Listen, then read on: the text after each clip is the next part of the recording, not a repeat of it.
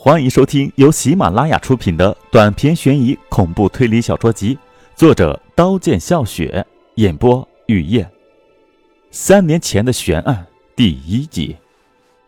苏青记得多年前那个电闪雷鸣的夜晚，那晚天气闷得令人恨不得跳江。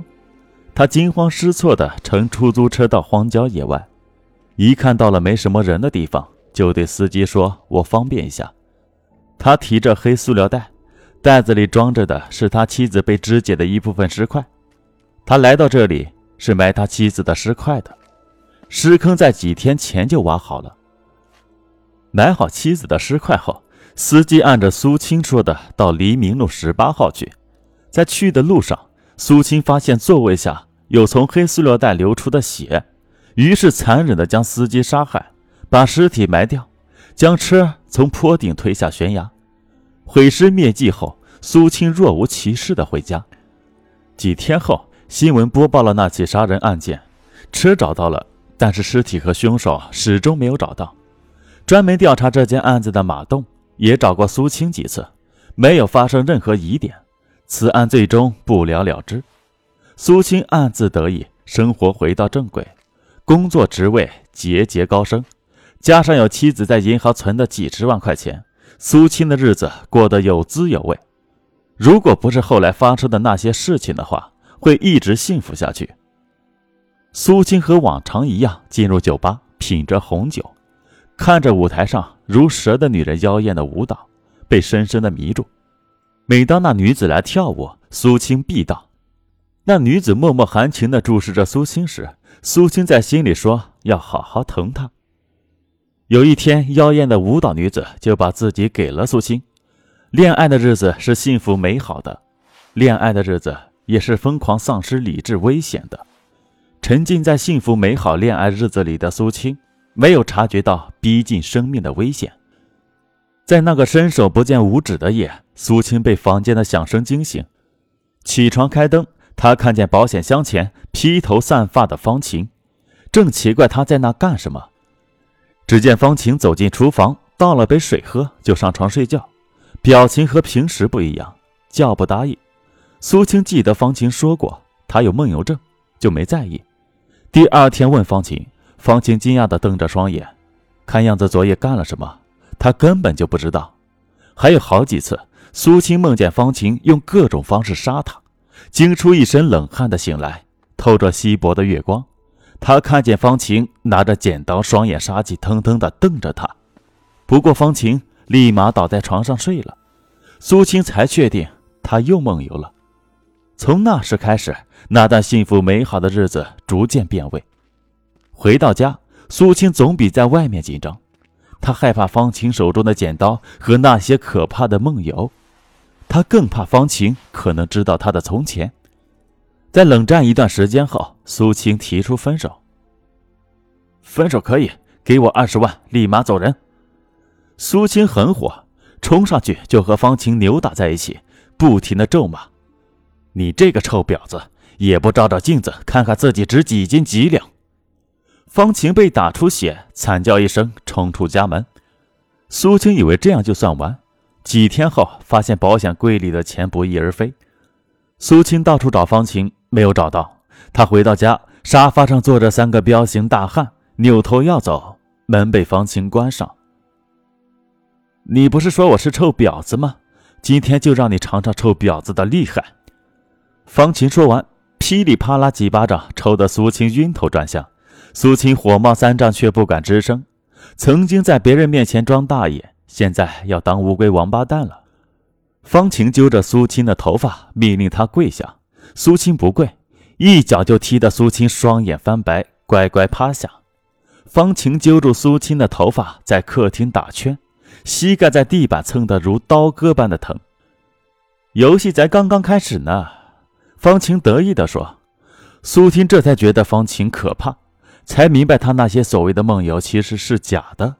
从一开始他就被对方骗了，像狗一样转圈结束了。方晴拿着灰色的皮鞭，在手中像蛇一样缠绕又解开，那眼神留着怜悯和邪恶的神色。望着方晴眼神的变化，苏青彻底崩溃。他不停地磕头，姑奶奶的叫着祈求告饶。当第一鞭落到他身上，他好像看见阎王爷，疼得仿佛灵魂出窍。第二鞭抽在他脸上，他的眼珠子都快被抽出，那种疼到极致的感觉令他痛不欲生。第三鞭抽在他头上，他感觉头都要快被劈成两半。此后，无数的皮鞭如闪电劈下，抽得他晕了过去。漂亮的方晴这才停手，看着伤痕累累的苏青，满意的点点头，和三个男人相视一笑。三个男人离开后，空虚袭入方晴的心灵。他把皮鞭丢在地上，到厨房倒冰水喝。喝完冰水，坐在客厅的沙发上。等苏青醒来，正午的太阳已落到西边，淡色的光晕洒进室内。方晴沐浴在淡色的光晕里，心情比先前好。他的脸上挂着淡淡的笑，直到太阳落到西边的群山里，苏青才醒来。他看着天花板，意识非常清醒。他知道此刻自己躺在哪儿，发生过什么事。他想起来，无奈全身疼痛，动不了。方晴的双手交叉在胸前，走到苏青面前，用他的高跟鞋尖翘起苏青的下巴。此时的苏青像可怜的木偶，任人摆布，毫无反抗能力。方晴觉得发生的这一切太有戏剧性，他不禁哈哈大笑。听着方晴的笑声，苏青愤怒的伸手想抓住方晴，使出浑身的力气，还是抓不到。方晴忽然隐隐觉得，他要为他的行为付出代价。他跌跌撞撞地冲到室外，街边的人群都对他侧目。他漫无目的地奔跑，从来没有像现在这样痛苦，这样害怕，这样无所适从过。不停地跑，好让痛苦减少，体力透支才停下。苏青站在窗边看着方晴，他觉得他已经活不长久。他能把方晴怎么样？当方晴把头转向苏青这边，往这边走的时候，苏青颤颤巍巍地离开窗边。他犹豫要不要在门口偷袭方晴，只要一铁锤，方晴的命就完蛋。苏青没有偷袭，他乖乖地躺在原位，想看看这邪恶的女人还会耍什么花样。方晴在门口犹豫一下，推门进屋，冷冰冰地看着苏青。苏青也用毫无感情的眼神望着方晴。窗外的天迅速黑下来，七彩的灯静静地照耀。还是方晴先把眼帘垂下。她受不了苏青没有感情的眼神，她是心虚的，她怕遭到报应，他希望苏青开口说话，希望得到苏青的原谅。望着方晴，苏青的心情会好受些，至少她能暂时忘掉身体的疼痛。他肯定方晴不知道他的过去，挣扎着从地板站起，到房间翻出方晴没有找到的银行卡，从自助取款机取出一笔钱去医院。去医院看见他的人都有些怕，他的脸上除了眼睛外，基本没有一块皮肤是完好的，要住几天院。不过，所幸受的都是外伤，服用些药，配合医生治疗，过一段时间就能恢复的和从前一样。苏青治疗的时候，方晴来看他，不知道他来干什么，想得到自己的原谅，想减轻痛苦，无论他出于什么心理，都接受。这么多年来，早学会了伪装和表演。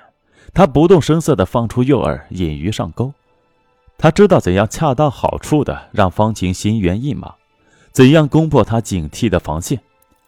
他步步为营，为的就是捕捉方晴这只曾经杀害过他的猎物。